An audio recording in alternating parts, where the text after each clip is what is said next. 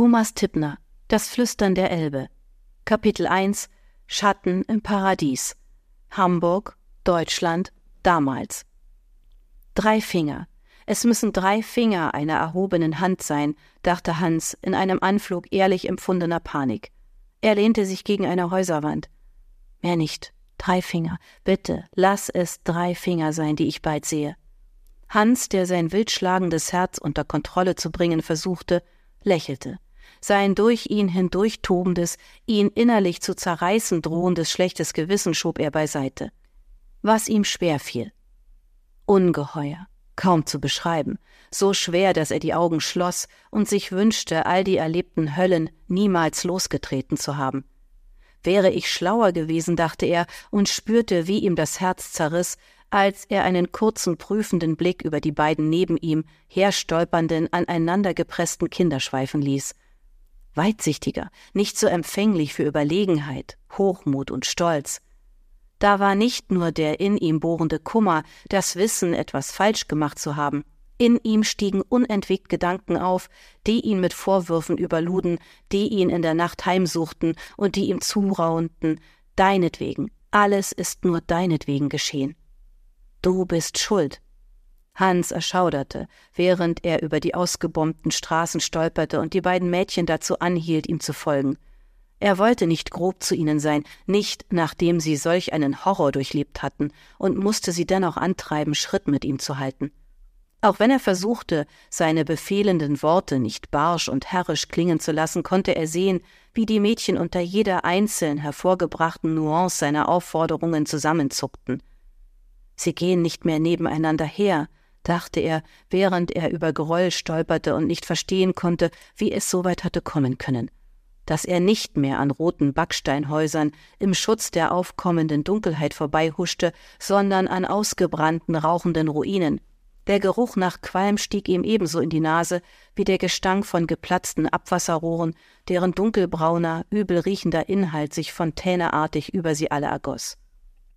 Hans erschauderte erneut, als er an die immer wieder aufklingende, jaulende Alarmsirene dachte, daran, wie der hohe, schrille Ton sich ihm in den Verstand bohrte und ihn aus seinem oberflächlichen, seichten Schlaf riss. Wie er dann, wenn er die Augen aufriss, instinktiv nach den beiden Mädchen griff, die dicht gedrängt aneinander schliefen, ihre Angst, ihren Kummer, all ihre ausgestandenen schrecklichen Erlebnisse in ihren hübschen dunklen Augen trugen. Augen, wie er bemerkte, in denen Leid zu sehen war, das ihm Magenschmerzen bereitete. Leid, das ich ihnen zugefügt habe, das ich verursacht habe, das meinetwegen. Er ließ den Gedanken nicht zu. Hans wollte nichts weiter als hinaus zur Veddel, hin zur von der Waffen-SS konfiszierten Balinstadt, dort, wo damals die Auswandererbaracken gestanden hatten, von wo aus die Menschen versucht hatten, in die USA zu emigrieren. Nicht stehen bleiben, befahl den beiden Mädchen, die sofort in der Bewegung erstarrten, als die Sirenen erneut ertönten und die trügerische, in die Ferne gerückte Stille markerschütternd durchbrachen. Weiter wollte er hinterher schieben, um dann zu merken, wie er klang. Er lächelte schief und verkrampft, als er in der irrigen Annahme einfühlsam zu sein flüsternd sagte, wenn wir stehen bleiben, kann es sein, dass einer der Tiefflieger auf uns aufmerksam wird. Das wollt ihr doch nicht, oder? Die Mädchen starrten ihn an. Das wollt ihr doch nicht, oder?